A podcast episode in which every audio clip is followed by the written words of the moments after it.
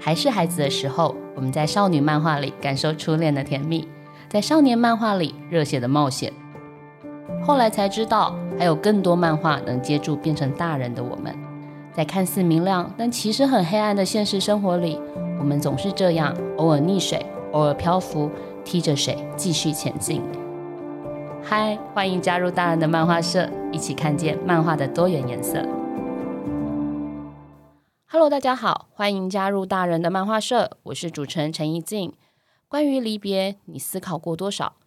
大家都知道我很喜欢看漫画，但其实我也很喜欢看绘本。今年春天的时候，我读到插画家 Crotter 的《什么将把你带走》，那是 Crotter 和诗人王小苗合作的绘本。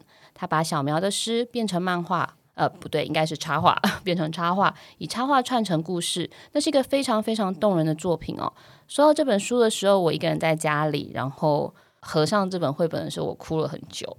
当时的感觉是觉得。那些话已经把你带到另外一个世界去了。那 Curt 曾经讲过说，关于离别，他也想了很多。我很想知道这个背后的故事，所以这期节目我们欢迎 Crotter。Hello，各位听众朋友，大家好，我是 Crotter。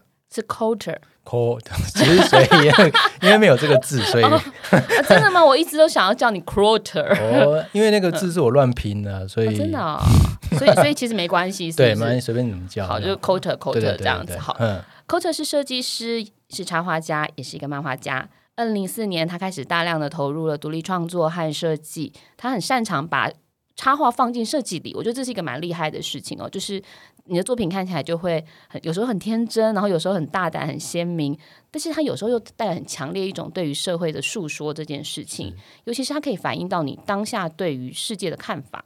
那大家可能对他的作品都会有点熟悉，是在金曲奖啦、两厅院啦、高雄儿童美术馆、高雄文学馆、高雄电影节等等大型艺术呃艺文的活动都可以看见 Crotter 的创作。目前他也正在台北的同里绘本洋行举办个展，展期到五月十六。但是我认识 Crotter 都不是在这些场合，我们两个其实第一次相遇应该是在虚拟的纸本，应该说我们两两两个相遇在纸本上的相遇吧？对。就是 C C C 那一期嘛，那一期是反抗的力量那一期啊，对对对对对，嗯，然后你画封面，没错，画封面，画封面，我印象好深刻哦。是，就那一期的主题是抗争艺术，那 Crotter 帮这本杂志的封面画了一个非常精彩的插画。那那个主题当时因为是抗争艺术嘛，所以我写的是关于香港反送中运动的抗争。那收到杂志的时候，那个封面真的超级震撼我，我马上就被那个。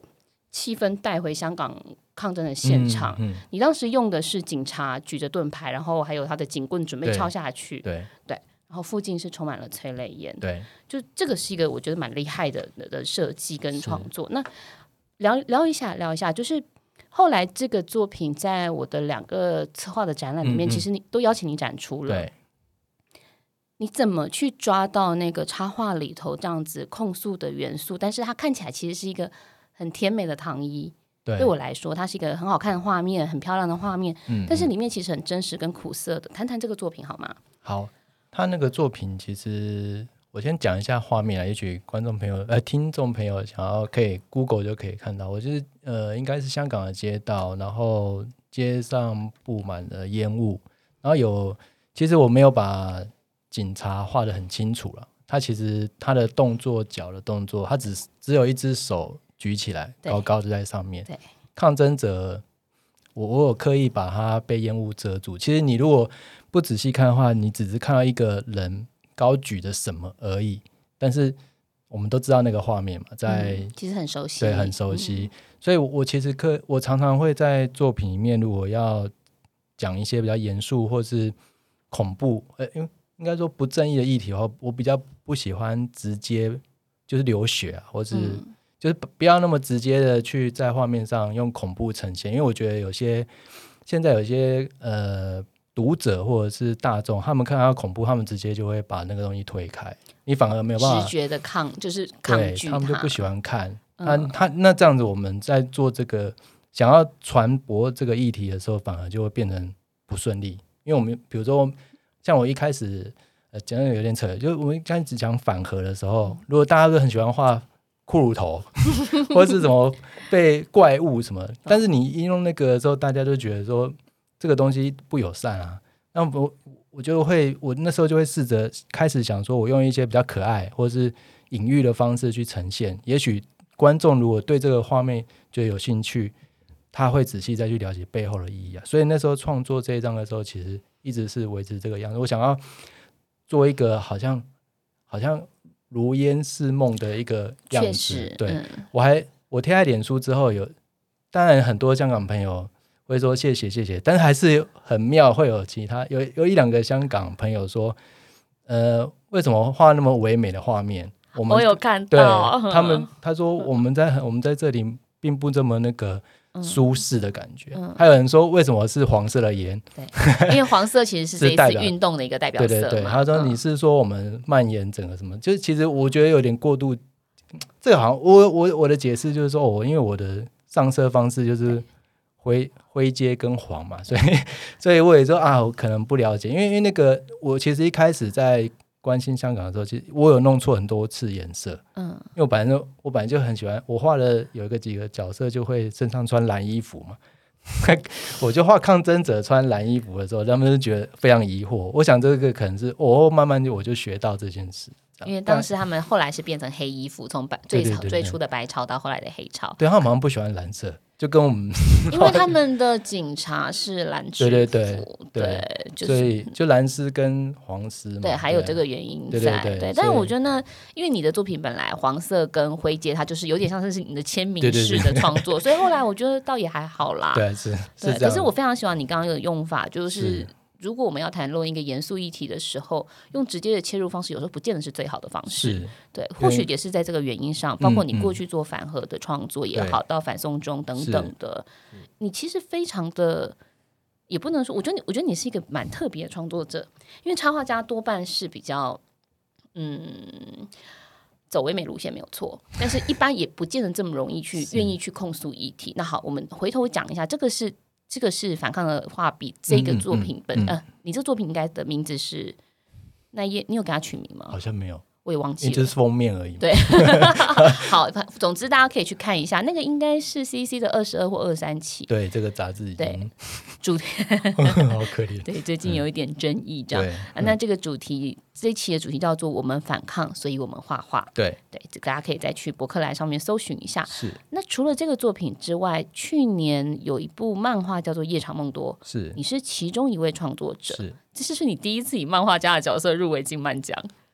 应该漫画家，我应该不，我觉得我在那个场合非常的不自在，因为我因为其实那个是一个殿堂，我进去我就觉得哇，这个漫画家，大家就是可能毕生一生就想要进来这，可是我只是一个好像插花，不小心这样，就是哎、欸，好像好像就是有点很幸运可以到那个地方去观摩很其他更厉害的漫画家们这样，对。我想跟你聊一下那个事情，因为其实在这个夜长梦多的作品里头，我跟各位听众稍微解释一下，它是从呃黑眼睛剧团的沉浸式戏剧去改编出来的一个漫画作品，那里头也穿插了摄影作品，所以它一共是五个漫画家以及一位摄影师的作品连呃合集这样子。那 Kote 在里面的篇章叫做《重新做人》，这篇短片真的太精彩了。我必须承认，就是我我非常爱看漫画嘛。嗯嗯、这五个短片里面，你那个是最触动我的。他没有对话，但是他却强烈的诉说了关于威权里头还有党政洗脑这件事情的对个人的影响是一个什么样的状态。嗯嗯、尤其你在那个分镜里头做到，当这个人的脑袋越来越小、越来越小、越来越小的那几页，嗯，哇，我真的是大受震撼。那。嗯这个这个，就我所知道，你曾经参与过这个剧场，你是演出还是观众？我就是，他因为他曾经是剧场，他、嗯、就是在景美人权园区嘛，它、嗯、其实就是一个，他应该以前就是一个监狱了，所以他他就是我们就是一群观众嘛，然后就带着跟他们演员一起去体验所谓当时那个入库事件的呃关押状况这样，嗯、然后。讲大概讲一下过程，就是我一开始进去，我讲说，我就我有当过兵嘛，我想说顶多就跟当兵一样啊，有什么好害怕的？我一定会撑住，不会不会很快就自白或者怎么，反正。所以他其实是一个要威逼你去做有动作这样子的。对他，他他一开始死一开始进去就要签自白书，就叫你在一个空白的地方就签名。这个是上面什么都没有，这是一个梗，对，这是一个梗，对。然后进去之后，你就被带到一个一个房间嘛，蒙上眼睛，他就会用身体触碰你，然后再发出很多铁器的声音，撞桌子。那其实我一开始不觉得说这有什么好恐怖，因为你是觉得是假的啊，嗯。但是后来我慢慢，他们有些手法，比如说哦，隔隔壁的已经招了，他就说你你也是共产党员什么什么的。然后他会一直一直用重复的话语去问你，我我觉得这是一种心房的考验啊，就是说我我竟然我我听他当下非常震惊，是我竟然一五一十说出我是干嘛的，就哎我、哦、他就说你是做什么、啊？你在那边干嘛？我说哎我是画图的，哎我画图的哦什么？他他反正就是那种很流里流气的问法，我那时候第一次产生到恐惧，因为即便你知道他是假的，对，其实你有点忘记这件事情，对对对，因为他问。我们我们好像人会有一个机制，你他问你，你就不得不想要回答个什么，你也不会想要就是骗他或干嘛。但是我一回答之后，我我觉得我就进去了，然后他就开始会什么拍头啊、碰脸颊啊，然后就是咬你哦，在挑衅的那个，对对对，他会比如说抓住你的说啊，怎么怎么，你要是不说，然后就类似用，因为蒙住眼睛嘛，所以想象力很丰富，他拿一棍子就是抵着我后面嘛，说什么你要是不讲什么什么。只要你讲了，你就马上可以就可以离开。什么时候？我我那时候第一次觉得说，哦，人权这么重要，就是说我在那当下觉得说我一层一层被剥开，嗯，就是第一层我自白，就是自、嗯、第一层我他问什么我就回答什么，嗯、第二层他碰我的时候，或是他侵，就是我还没说他侵犯，他只是说没有经过你同意碰你身体的时候，你真的觉得你你身体是被侵犯，或是。我我那个感受觉得哦，这好，这种感觉非常的痛苦，就是说它是一种威逼的状态。嗯、然后我我当下觉得说，这种这种痛苦感真的是我我们还在假的状态，我真的觉得我我宁愿当时当下就死掉算了，因为这个那个恐惧是跟压力非常大，嗯、就是他会用各种，比如说隔壁已经找你了啊，你要是你要是只要这边签同意，你就可以走了，什么什么。就我当下就觉得说，哦，第一次觉得，哎，原来这就是所谓人权的重要。我们为什么要保护一个人不被基本的人权侵犯，是这个原因。我那时候就一直觉得说，如果我当时是那时候的人，如果能撑下来，实在太厉害。我宁愿在里面死掉，我也不要承受这样的痛苦。所以，所以我进来很快就招了，而且跟你预期中不同。对，我，我就说好啊，是我做的，我就是只是那个。不小心什么初犯什么，那你们就我宁愿自白，然后但是自白之后，他就啊自白了是吧？就是嗯，马上就去枪毙了，就类似、oh、对，就是啊什么类似这种。那但是你会觉得说哦，这是一种解脱或者是什么？但是他当然有一个连续的状态啊，就是你就是你不管招没有招，接下来就是一种梦游嘛。他有一种各种 VR 啦，或是带你穿过什么，然后最后有一种最后到一个关卡是说的。嗯，呃，那时候他们的军官什么什么就会就会好像在你面前，呃，忏悔。那你要不要原谅他？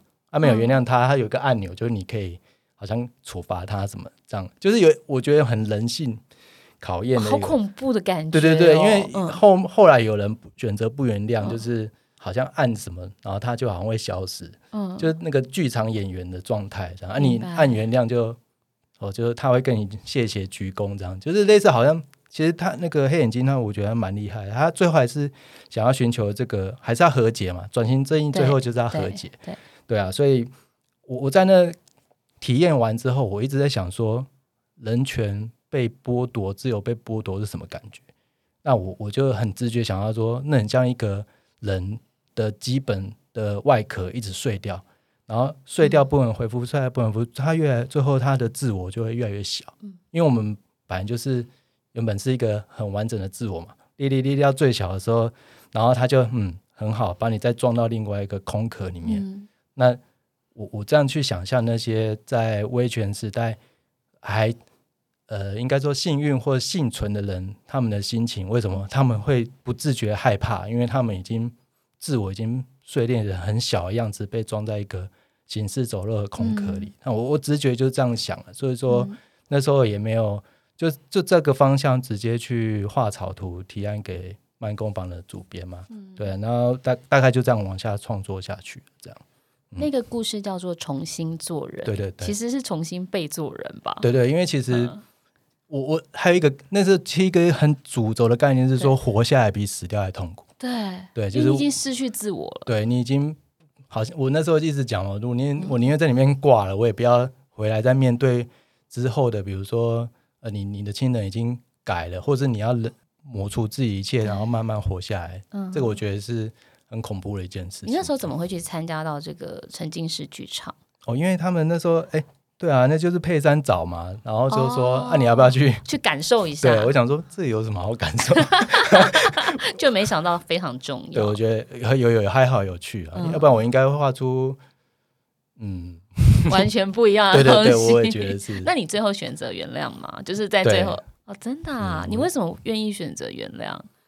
那个过程这么痛苦哎、欸！你看，你一个刚开始进去想说，哎，我当过兵，我受过各种压迫的人，嗯、就是。对我来说，那是一个假的场合，我根本不需要真的投入。是，是对，但是过程中非常的痛苦的状态之下，最后选择原谅，那个念头是怎么来的？可我觉得他最后那个原谅的按钮蛮简单的啦，嗯、在在一个公开的状态下。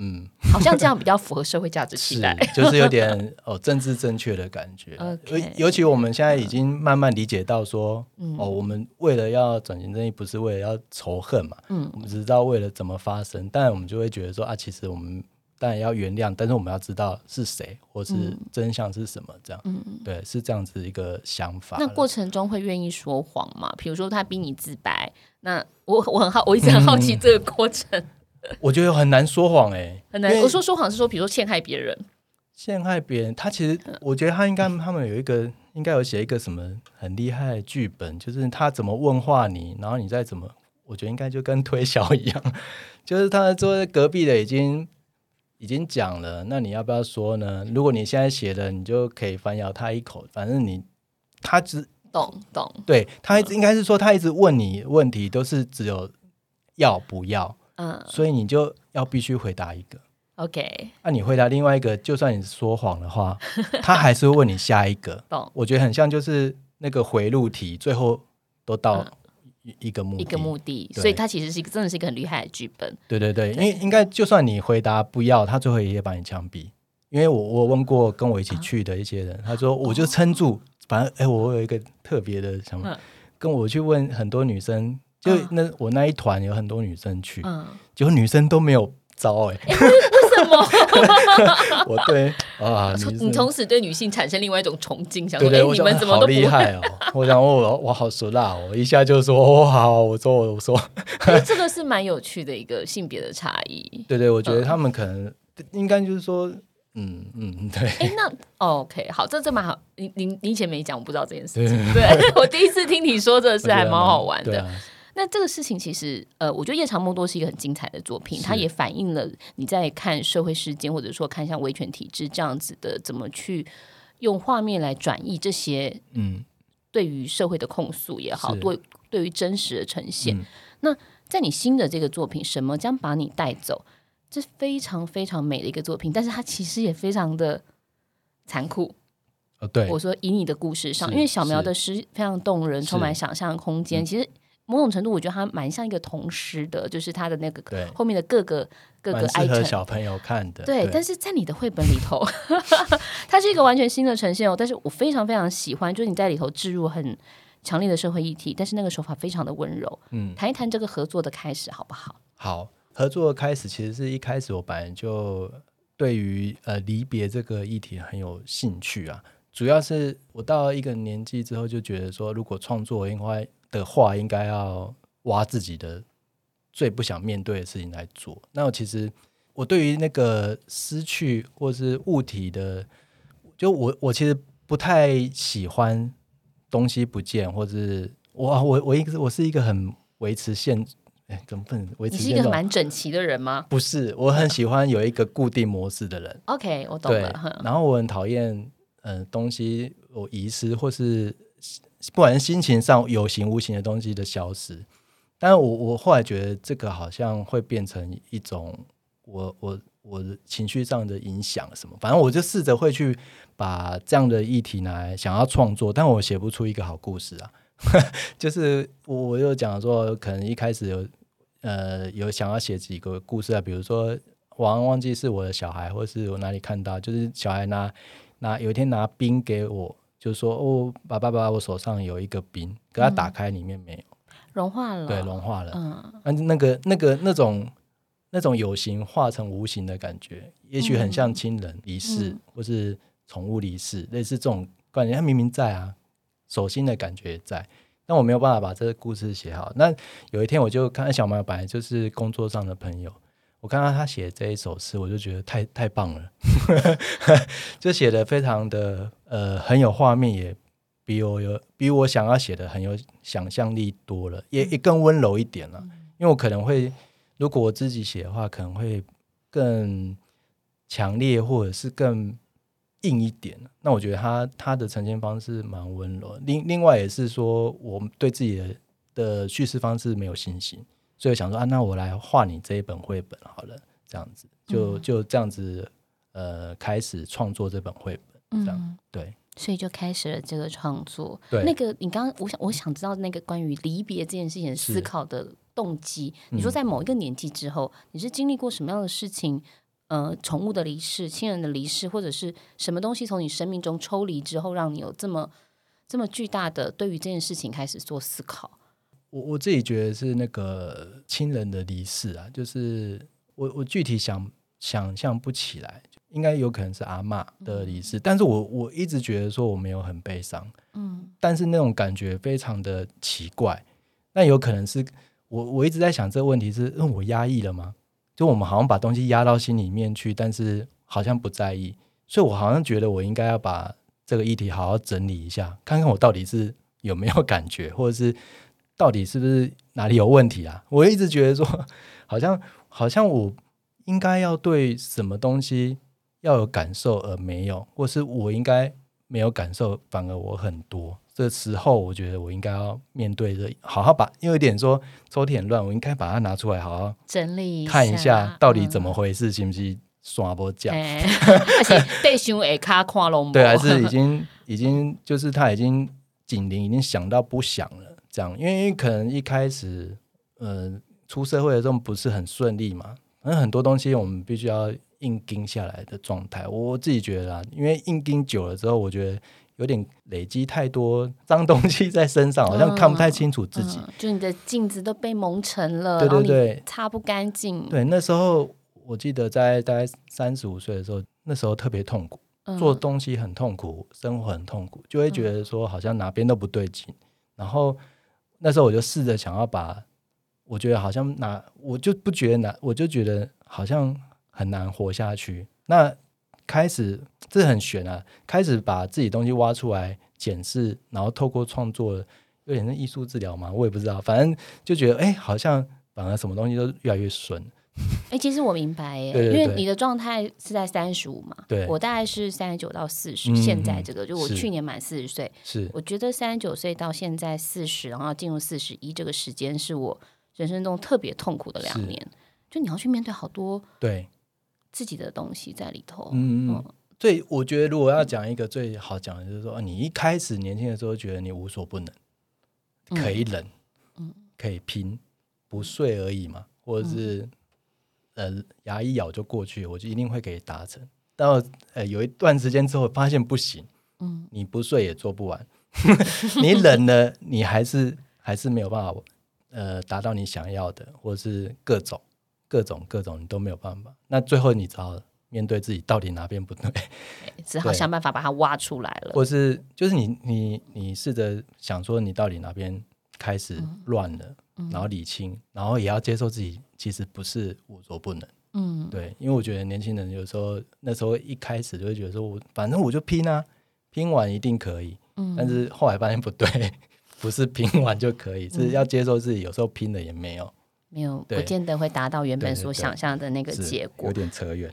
不会不会，我觉得很棒的，是 因为那个挖掘才会对这个议题有所理解，跟你想要去深入、嗯嗯、深入把它变成一个画的可能。是那这个诗其实在讲的是什么将把你带走，几乎是每一个骑手的问句嘛。是但是你在故事里头为什么做这样的设计？嗯嗯，嗯，嗯，谈谈这个绘本的产生的故事的内容好不好？应该是说我在。应该可以再回家讲我的工作。我的工作是大部分的商业插画嘛，对，所以很多都是单幅呈现的。那在进到绘本的时候，我其实非常痛苦，就是说，即使我之前有画过很多儿童绘本，其实它不需要那么多的符号，或是不需要这么多议题在里面。OK，但是这个议题，我觉得我非常有兴趣。我有点像多嘴的人，我很想要帮这个诗或文字。多加很多我的看法在里面，所以我就企图想要诗，它有它的呃文法走法，我想要在图里面讲一个故事。但是其实因为诗它是跳跃的嘛，所以我在画的时候，其实尽量可以在画面然后呼应它的诗，可是它在连接每一个每一幅的跨页的连接的时候，还是有它的故事走向。对，大概是这样。我觉得都。在做企图想要做这件事的时候，比我想象的困难非常多。这样子，对，串成一个故事上的中间，你那个钩子要怎么去设计这件事？对对对，因为如果像我们一般想象是说，如果是画师的绘本，你可以很虚无缥缈，每一页都独立，甚至都没关系。我比如说像什么江板一大姐，我可以画一个。码头有一艘船开走啊，哦，各种不同的消失的意象，或者是离开的意象，不用连接嘛。对。但是我今天如果要把这个故事连接，势必要有一个呃世界观嘛，对，人物嘛，嗯，那他们到底什么东西被拿走了？嗯、那这这个东西串联起来，到底要怎么怎么去？跟诗一起把它完成，这样子。嗯、最后你选择什么样方式，让我们听众知道一下好吗？嗯、因为你还是放进了一个蛮大的世界观，呃，不能说蛮大，蛮大的社会议题在里面，对，包括人权是，然后呃，包括亲子是，对，那个小女孩的那个，那那那个她在船上的那个抱着星星，那个实在是非常动人的一幕。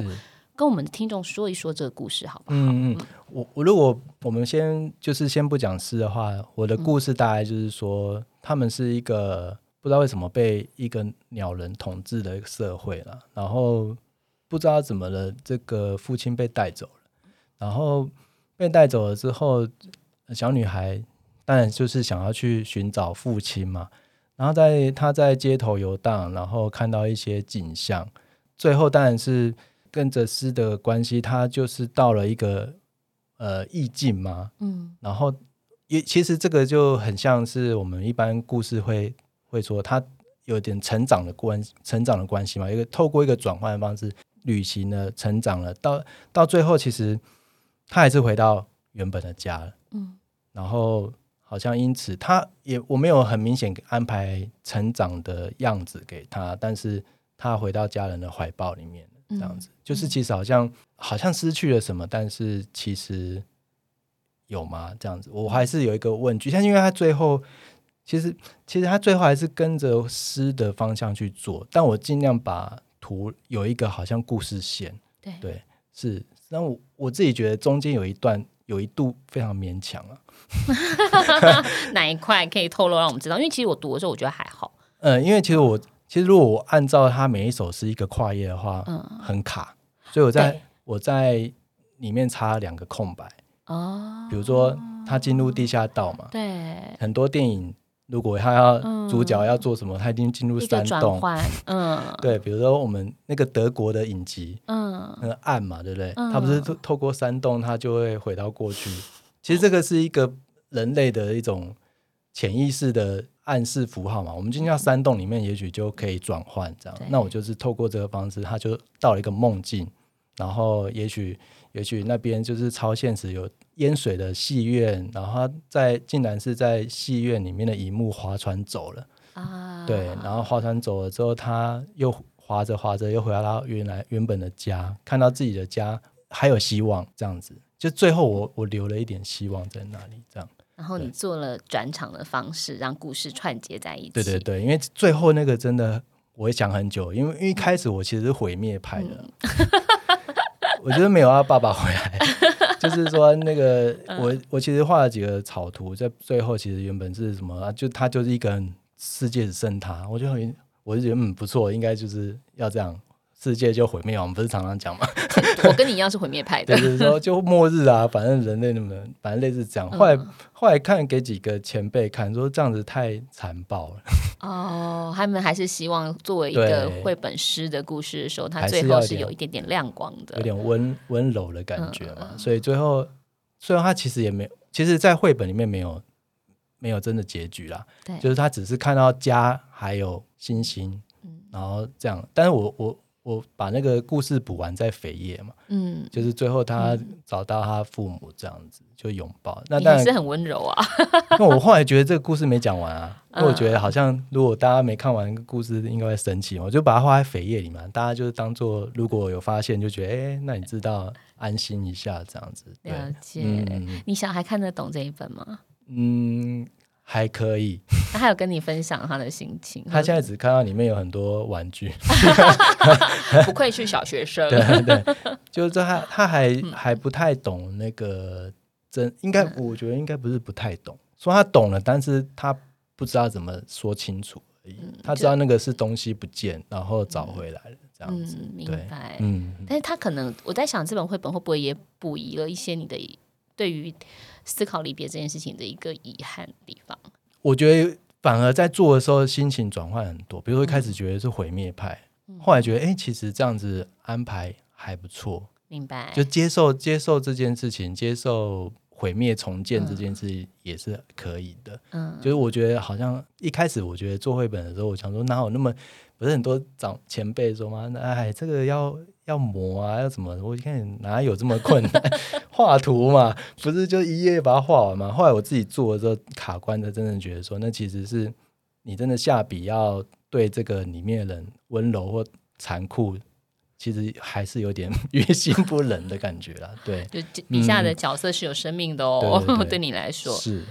这是有一个有趣的方向，就是你刚刚提到，呃，包括三十五岁之前的一些感受，然后可能更年轻一点的时候，你遭遇过一些挫折。是我读过一些你的访问，二十五岁是你人生一个很关键的时期，是吗？是是是。可以谈谈一下二十五岁前的你跟二十五岁之后的你是有什么样的差别？为什么你会变成一个插画家，或者是说你当时遇到人生重大的挫折，怎么改变了你？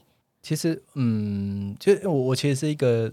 应该，如果如果如果以工作来讲，或是呃努力方向来讲，我是一个一定有目标取向的人。OK，就是说我一定要有结果的人。哦，你的目的很明确，对，很明确。嗯、就我一定要成功，可以这样形容吗？嗯，或者说我一定要达到拿下某个东西。成功的话，我这个比较，我觉得那个比较远。我比如说，哦，这个东西有钱，我就去做。OK，哎，这种比较，哎，这很明确啊。对啊，我就是我就是这样的人。嗯，可是在这过程里面，其实就是说，当然是一开始毕业的时候会二十五岁，当然就是刚退伍嘛。嗯，然后你会觉得说，你满腔热血，嗯，好想要大展长才，但是其实不行啊。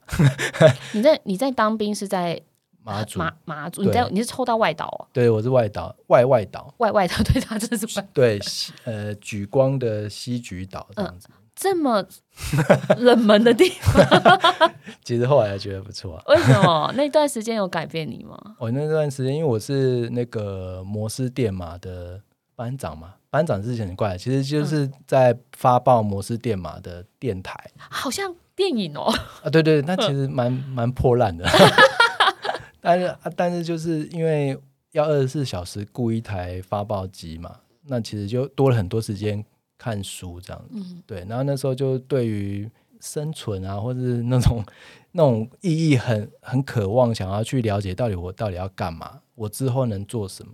那你当然真的退伍之后，就觉得说啊，好努力，好努力，但是都什么都做不好。为什么？应该是说，其实这个版是。后来长大就是连能都理解啊，因为社会的运作就是这样嘛。你一开始也许东西没有做好，你只能做基层的设计嘛。嗯、那基层的设计本来就会很多杂事啊，那你成就感就会低嘛。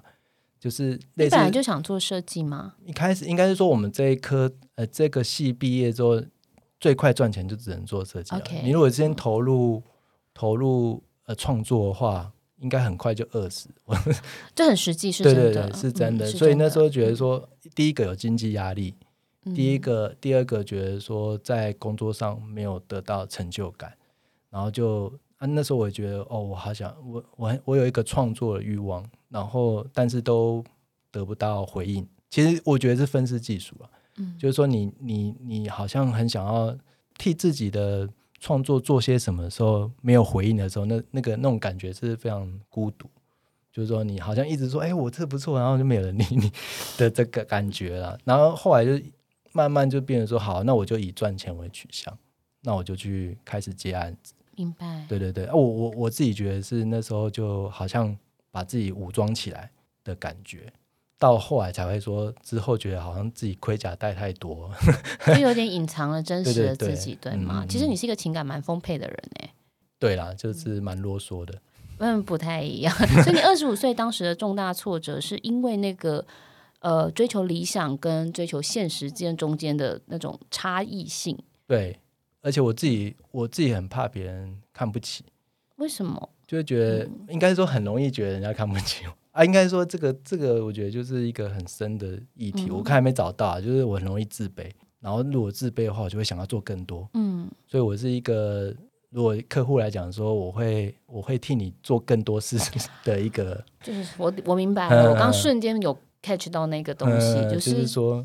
因为我好像没有到这么好，所以我要帮你做到非常好。是是是，是，你对我太好了，所以我要赶快再努力多做一点。天哪，好要求自己哦！你也太先，这个太太压力太大了。对，所以后来发现这样不对，所以才说运转到后来有点怪怪的。嗯，所以那个就是所谓的退伍后的混乱期嘛。嗯，如果说应该说这样退伍只是一个时间分分节点啊，我觉得我应该在青年的时候一直都是这个状态，应该是说一直没有获得什么。实际的成就感，或是在不管是什么情感啊，什么都可能有些挫折，但是就就觉得好像没有得到真正的解答吧。嗯，对。但是后来慢慢有了，年纪大了，觉得嗯，嗯，有了有了，就是试着去打开之后，觉得好多了。不然其实，在这样好像变成心灵 心灵、哦、不会啦，因为你知道我当过人物记者，嗯、这就是麻烦的地方之一。哦，对对对，这样反正就是在三十几岁的时候，就会觉得说我好像。那那时候真的还蛮，就有去看身心科啊，就觉得很一直会觉得很忧郁，就是我到底哪边没做好，或是得不到任何的呃喜欢或者什么这样子。后来其实那个都是自己多加了要求。后来我就是后来我我的解开方式就是说，接受自己就是这么的，其实就接受自己啊。不管你接受你自己很 M，嗯或是接受自己很喜欢讨好别人。比较讨厌自己，因为我们通常会有个状态，是你讨好别人之后来厌恶自己。没错，没错，就是我为什么会这样子要去讨好别人？对啊，我明明就这样做就好啊。那我后来讲说啊，我讨好就讨好啊。对，因为我有目的啊。对啊，对啊。后来我发现，哎，这样子也可以。你接受自己之后，你就不会在那边浪费很多能源。就是说，啊，你做了之后又来拉拉一下自己后腿，这样子。对。所以年轻的时候做插画比较多时候是因为商业的考量嘛？是。但是什么时候开始慢慢改变到，哎，我可以在作品里头放进我自己的想法，而且也愿意这么做？因为在早年的设计，我觉得你要放进插画不是这么容易的，嗯、就业主不太容易接受这件事情。所以你把它融合的非常好。嗯，对，这个是怎么去调整出来的？刚才那个问题好像有两两个啊，应该是说我一开始其实慢慢做到一个样子是说。我可以画插画，也可以做设计，嗯，然后就一条龙嘛，就跟我讲，对，一条龙。我喜欢讨好，所以我就会这样子去做。那客户慢慢，因为那时候我觉得刚好也是一个，我我有占一个时代的呃时代之力啊，就是说那时候刚好应该是零零六零七年零八年的时候，刚好好像插画稍微大家能接受了，可以放进设计里面了。嗯、呃，我记得两千年开始，什么东西都用。用一些很三 D，因为三 D 刚起来，嗯、那三 D 的东西大家腻了之后，开始发现手感的东西放进设计不错，放进网站里面不错。那这那时候开始大家说，哦，那找一个有会插画、会有设计的人。那我就刚好在那个时代就，就哎，我好像可以做这个，就慢慢做起来。所以我就很多，我都号称一条龙。我就我你发给我一张海报，我就把插画跟设计做好。哎，好方便，超方便啊！你就不用，你不用再找插画啊。然后我反而还会帮你整合起来，对业主来说真的很好用哎、欸，对，就是很棒。对，我不用沟通，我不用跟两个人沟通啦。对，反而我会帮你，就是什么风格啊，应该是什么都帮你建议好这样。嗯、但是现在其实已经很普遍了。对，然后在其实，在那个零八年的时候，其实蛮少了。那时候还蛮新潮的。对，就是说那时候插画兼设计，我自己觉得没有没有那么多了。对，而且我记得大概在零六还是零零五，你刚刚才讲刚开始。还有一段时间，你记不记得台湾出了两三本插画当代插画师的那种像图录？嗯，哎，我觉得那个很好玩，因为那时候让我感觉到哦。有啊，三彩那个，哎，对对对对，因为我都有，我有我 我有兴趣啊，对吧对吧？我们有在里面什么创意市集四零一什么的，对对对对对。可是那个其实反映出来是当代社会或者是企业的需要，是是，对我需要这个东西去找到好看的手感的作品。对，那三彩那个时候其实真的很跟得上时代，我觉得很厉害，聪明。对啊，那时候就你可以，如果今天我我有那一本，你可以翻到。以前的很多现在很有名的插画家，以前的作品非常的奇怪，嗯、连连同我啦。我要回去看一下，因为我当时有买，但是其实，哎，我为什么买？我应该是因为跑新闻的关系，但我做资料背景的，嗯、我就是一个很爱寻天水，博客来寻天水园这样，然后出什么插画漫画，我都会去看一下这样。对，那很有意思。嗯、那那在那个在这个整个寻找自己的过程中，我觉得你曾经说过一句话，我非常的有有感觉哦，就说你说过。嗯不要太靠近人群，别人的认同会扭曲自己原本想要的东西。诶，这个很难呢。就是我虽然明白你这个感受，但是我不太明白那个背后是怎么样去领悟到这件事情的。应该说，刚才我讲了嘛，我很喜欢讨讨、哦、讨好别人。对。那如果一直出现在很多人的地方，我不是要讨好很多人吗？好累啊。对啊，就是这样啊。就那我那我就少出现嘛，这样不是很棒吗？我就讨好自己就好了。啊，因为当旁边人没有这么多的时候，你就不用去迎合这么多人的认同，然后知道你真正想要的东西是什么。对，所以我我的工作室就是我后来就是自己有用一个工作室，就是在一个地方就再盖一个小房子。我有看到那个图，我觉得我今天正想问你，就是你在你的工作室里面盖了一个房子。是，嗯，对，我就是觉得我就是要把那些杂讯隔在外面，因为我我觉得我自己内心很多话。嗯，然后如果遇到外面的人，我就会想要去讨好别人，就有一个我觉得是病啊，我 我而且后来已经很接受，就是说我就会很喜欢做一个，不管是戴面具或者是真心想要对人家好，我就我觉得那个都很累，就花很多能量。后来我觉得应该应该，如果我真心想要把我这个工作，或是把我这个人身心活得健康一点，我应该要离大家远一点。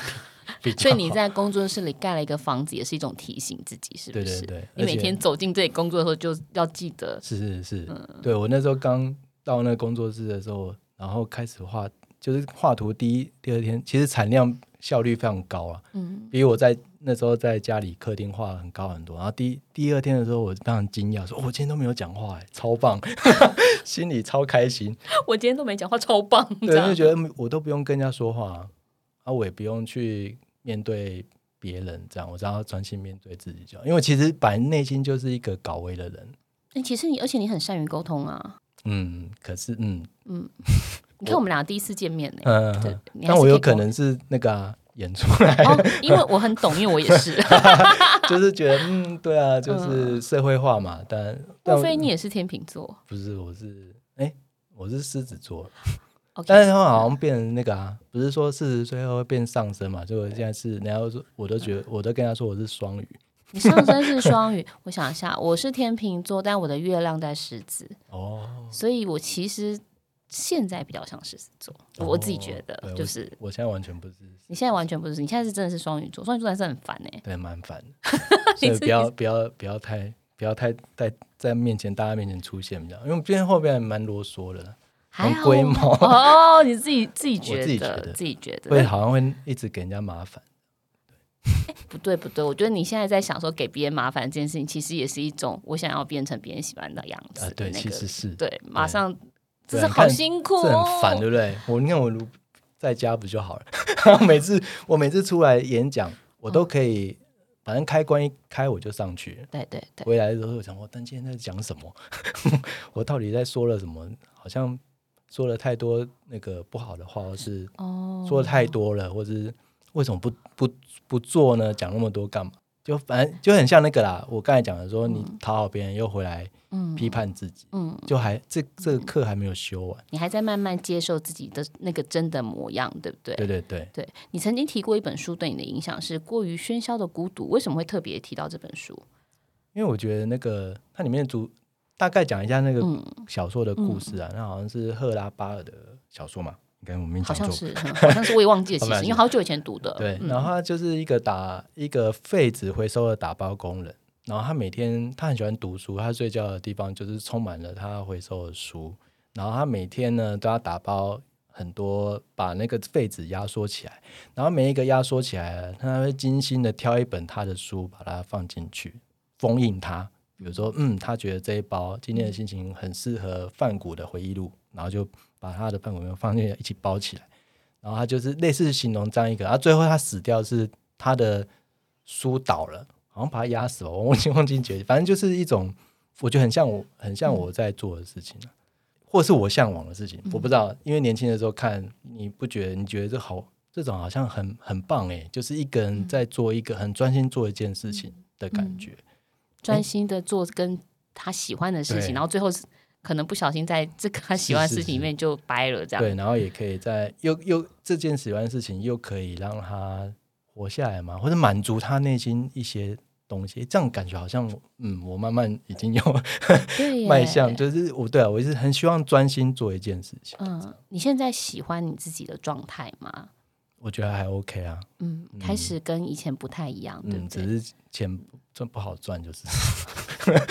真的很不好赚，尤其是接案工作本身，它它不是一个那么稳定的，它可能有时候来很多，嗯，有时候很闲，是对，所以会有淡旺季。插插画师的生活是什么样？你可以形容一下你的生活吗？我吗？对啊，插画工作者的生活一整天吗？或者是一、呃、有没有淡旺季？我想知道那个职业类型的差异。哦、淡旺季我这边是我自己是还好啦，因为我都尽量，嗯、因为我要养家嘛，嗯，我尽量都接满了。就是尽量不要有空档啊，好累哦，是蛮累。但我我工作本来就很很很规律啊，比如说我每天早上就送小孩上学，我就去工作室，嗯、然后开始画画到大概五点半六点我就回家。嗯、但是我就是很早睡，我在六点呃九点半就睡。你九点半就睡了，我还在吃晚餐嘞。但是我大概四点三点半就起来。你是超级成型人，对，我是。我是很早起的了，嗯、对我大概就这样的生活，早上就画一点，然后叫小孩起床，然后做早餐送小孩，然后这样，我很喜欢这样，嗯、都比较规律的生活。对，哦，所以你晚上九点半会跟孩子一起睡了？嗯，一开始当然小的时候会啊，这样、嗯、现在自己睡，我都会先去睡啊。啊，那你太太可以接受这么这么规律的四点起床？哎，一般都是老人家要起来写书法时间。我我觉得我蛮习惯的，哎，好酷哦！但是确实，你四点起来之后，你会有一段没有完全没有人打扰的，超棒！真的吗？超棒！形容一下是多棒的心情，就是那种好像我我已经做完很多事情，怎么怎么才六点？时间的小偷，对 对对，对其实如果你就是其实那个时间是你自己安静熬夜人也有这种感觉。哎，对我熬夜的时候是这种感觉，就是比如说你两点开始，嗯，我我做效率超高，然后一直听你也听很棒的音乐，哇，感受很多，结果才四点，可是事情都做完了，然后就嗯，好赞哦，真的很安心这样。对我那。大概四点到六点都是这种状态。啊，然后再去把孩子叫醒，送小孩上学，超棒，嗯、超棒。哦，听起来蛮不错的。可是，嗯、呃，我可能要练习一下。我最近开始比较早起，大概七点，嗯、我以前都睡到十点的，现在不行。没有，我觉得是找到自己习惯的方式啊，嗯、然后刚好那个时间就是好像有一个有一个开关打开就很就很顺。嗯，真的要慢慢的练习。我可能最近才要刚开始练习这件事。像我今天几点起来？我今天八点起来，然后起来就才开始写要给你的脚本，这样，最后就认真的想一下。但那段效率特别高哦，对，很安静，是对，就是家里有些人来睡觉啊什么的，就整个就是很安静的时间，然后我一个人把它很快的可以专心的把它弄完，这样子，确实有一点点美好感。但四点我可能还要。没有，就其实你不一定是早起啊。我一直觉得说，你只要自己找到一个时间可以去做，呃，刚好那个时间好像那个频道对了，马上就会进入状况。不然，其实，在其他时间你就要做很多仪式啊，上个网啊，干嘛干嘛，然后还一直不专心。反正那个时间你一下子就进去了。明白明白，你可能也是开始知道怎么专心这个方法了。对对对，因为感感觉起来不用随时去 take care 的，比如说各种讯息的回应，你是不是会关掉这些东西在画画的时候？对，就我也不太接电话了。嗯，对，讯息的话好像不能关了。电话我通常不太接。哎，我现在电话也很少响了，或者他响我根本就没听到。然后有事就会很急的话，就会传讯息。可是你应该是一个不脱稿的人吧？心虚。年轻的时候是啊，嗯，后来慢慢觉得没关系啊，就就画不完，放过自己。对对对对，我已经慢慢觉得客户可能不太开心，可我后来觉得就就 就没关系。我跟你说了，他们都面对了太多脱稿的人，真习惯了啦。好，如果有机会回到人生的某一个时刻，嗯，改变一件事情，你会想做什么？我应该没有办，不会改变什么事情。我觉得现在还不错 啊，好棒哦！就是即使年轻的时候有一些挫折、痛苦，好像如果我没有经过那样，好像也不会现在这样。嗯，对我我一直有那个，还是我看太多那个时光旅行的。如果你变一个，后面就会贵州派去，像真爱每一天那一种，很可怕。这样对，对啊，我我觉得。没有，没有很想要回去改变什么。明白。对。那回头说一下，就是什么将把你带走这本书，我觉得他在你的这个人生四十二岁的时候出了这本作品，好像也是一个阶段性很重要的任务完成了。你完成一本自己的对故事。嗯嗯，对对。其实那其实做这一本还有一个原因啊，就是说之前有一个出版社嘛，然后他会想要找一些台湾。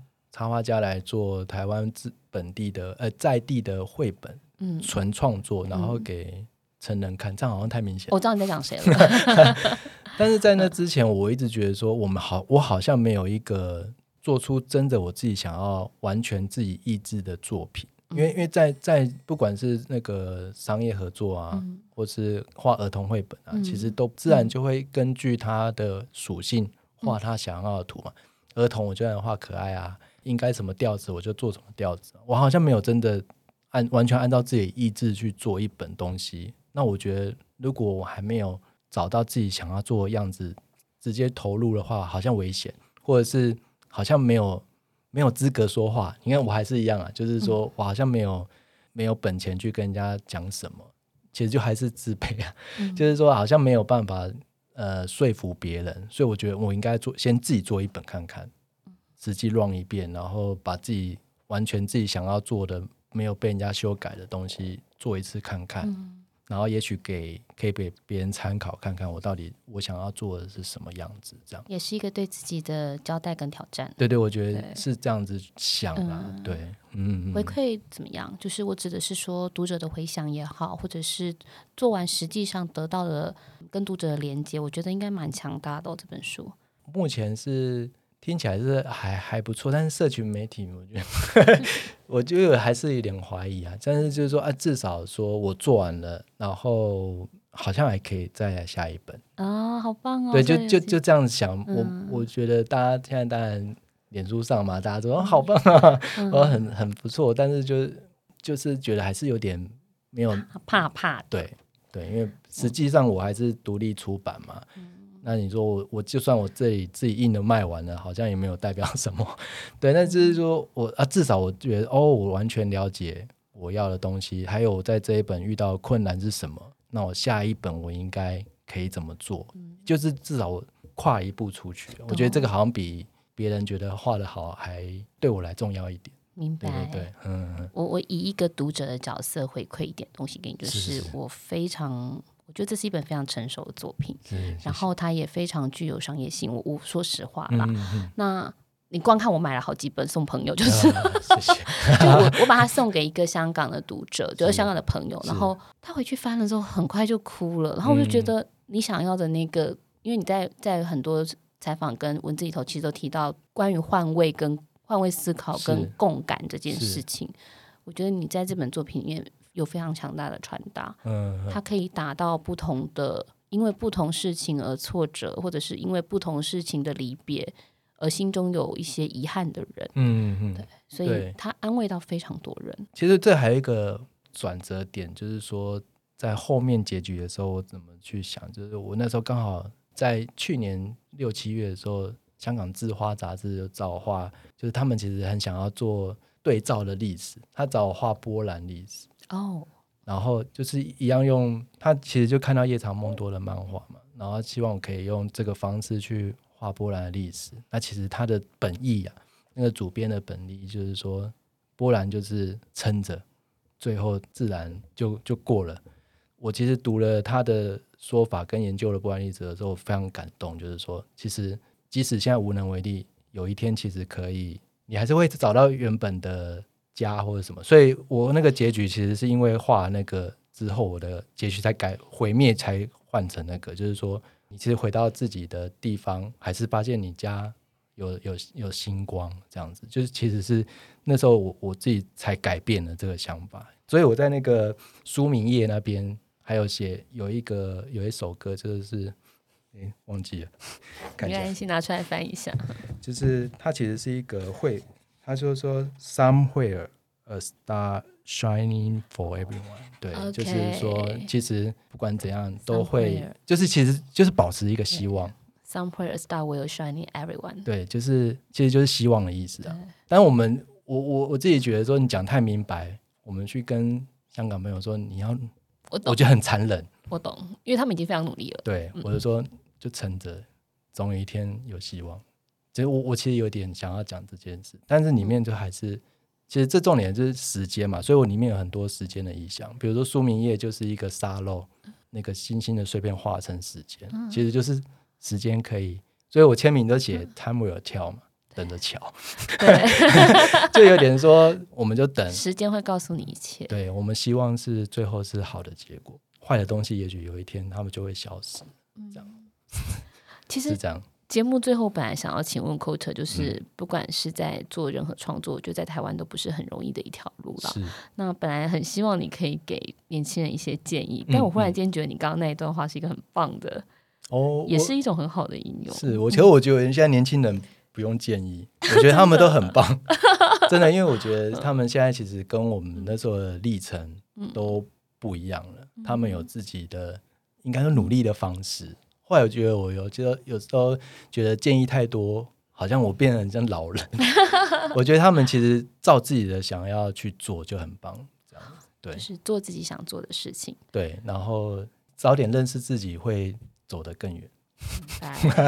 好，非常非常精彩的一段分享。是，嗯，谢谢 Quote，也谢谢大家的陪伴。谢谢。那哦，我觉得刚刚真的蛮感动，就是当你在讲那个时间，time will tell everything，然后或者是说会有一颗星星始终在那里闪耀着，即便它的光不是很强大。那我想这也是我们正在努力的事情嘛，就是不管是你做创作也好，我做传播工作也好，不是那个传播，是 对对对对，OK。希望我们的陪伴可以让大家在不无论你现在在任何一条路上，嗯、感觉困难的时候，都会记得生命中总有一点微光会照亮着你。嗯、是这样，就谢谢 Quarter，谢谢谢谢，然后也谢谢大家的陪伴。如果大家喜欢我们的节目，欢迎到 Apple Podcast 上给我们一些星星，还有留言的回馈，也欢迎许愿告诉我们想听哪一个作品或者哪一个作者的故事。谢谢你们，大人的漫画社，我们下一集再见。